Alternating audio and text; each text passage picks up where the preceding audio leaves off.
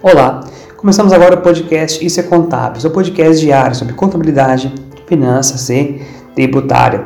Sou Luiz Fernando Conduta, hoje é quinta-feira, 18 de junho de 2020 e nossa conversa hoje é sobre swaps, como são, que são, como funcionam, para que servem, tá bem? Bom, então vamos lá. Ao longo dos últimos anos, o mercado de derivativos no Brasil tem ganhado é, uma significativa expansão, tá bom? Está crescendo aí extrapolando fronteiras físicas do nosso país. Certamente, uma parte, da, uma parte assim, significativa desse crescimento é proveniente de, do maior número de contratos tá de swap ou operações swap, que vem ganhando popularidade no mercado financeiro, tá bom? E claro, entre os investidores também. Mas swap é uma operação fundamental, tá bem? Muito conhecido no mercado financeiro e também é chamado de contrato swap. Esses contratos de swap são muito utilizados como uma forma de seguro também, ou de edge, com o objetivo de reduzir riscos e de dar mais assim previsibilidade a, a diferentes agentes de mercado. Além dessas funções, o swap também é usado por traders como forma de buscar lucro no curto prazo, para você que opera aí é, no, no movimento day trader. Para ver um pouquinho melhor os objetivos dessa operação, é preciso que você saiba como ela funciona de fato, tá bem? Como que ela é, o que ela é, de que forma que ela trabalha. Bom, mas é assim, vamos lá então um pouquinho calma aqui, o que é o swap, tá bem? Na definição mais formal, swap consiste em um acordo, tá bem? Para duas partes trocarem o risco de uma posição ativa, credora, ou passiva, devedora, em uma data futura, conforme critérios assim, que foram pré-estabelecidos entre as partes.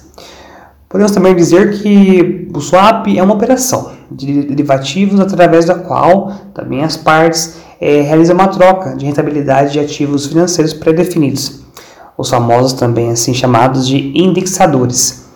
Essa permuta também de indexadores financeiros ocorre com, com o objetivo de reduzir riscos e de aumentar a desculpa, a previsibilidade para as partes do contrato. É, os indexadores financeiros trocados podem estar assim atrelados também a operações tanto ativas quanto passivas das partes. Ligado também, assim, quando fala que é ativo e passivo, também está ligado ao balanço patrimonial, tá? a pouco você ver com mais calma como que isso funciona. É, operações ativas são aquelas é, relacionadas aos direitos, tá? De recebíveis relacionados a uma companhia, tá? Já operações passivas são aquelas ligadas também a obrigações de uma companhia. Bom, as operações swap então acontecem com o estabelecimento de uma data futura para a troca financeira da rentabilidade dos indexadores entre as partes do contrato.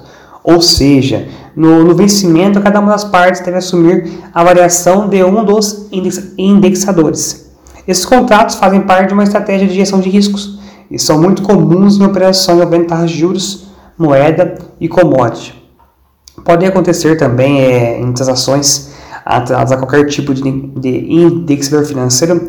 Alguns deles podem ser, por exemplo, é, dólar comercial, tá bom? o GPM, a TLP, que é a taxa de longo prazo, a antiga TJLP, a taxa referencial também.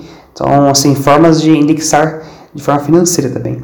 É importante também frisar que o objetivo fundamental da operação de derivativos é garantir também o que? A previsibilidade em contratos que envolvem obrigações recebíveis, conforme falado anteriormente com vocês.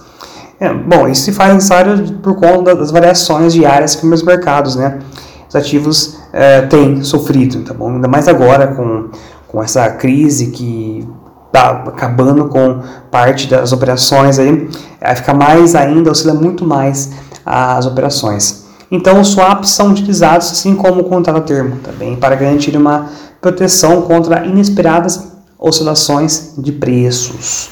Mas como funciona o contrato swap? Tá? Na prática, assim, os contratos swaps devem ser feitos é, entre partes, tá bom?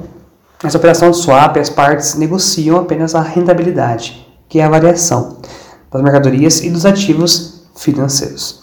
É, por isso não há troca, né? não há troca de valor, valor principal, mas da variação de cada indexador. Por isso é possível dizer que no swap as partes assumem posicionamentos contrários né, em relação aos ativos. Uma aposta em um indicador, a outra aposta em outro, tá bom? É um jogo de apostas, assim, entre aspas, claro.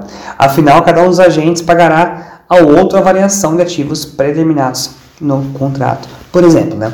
É, pensa o seguinte, uma empresa que, lhe fa que faz uma proteção trocando a rentabilidade do CDI contra o dólar está defendendo de uma alta dessa moeda, tá bom? Então o cara deu lá a, CDI contra uma alta do dólar, então uma defesa ali.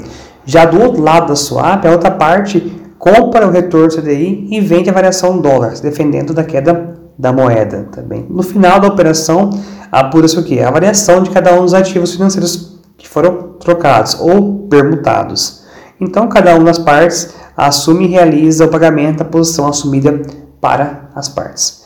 Outro ponto importante também é o prazo para vencimento desses contratos, que pode variar tá entre dois dias úteis né, e dois anos. Então, é algo um pouquinho longo prazo em alguns casos.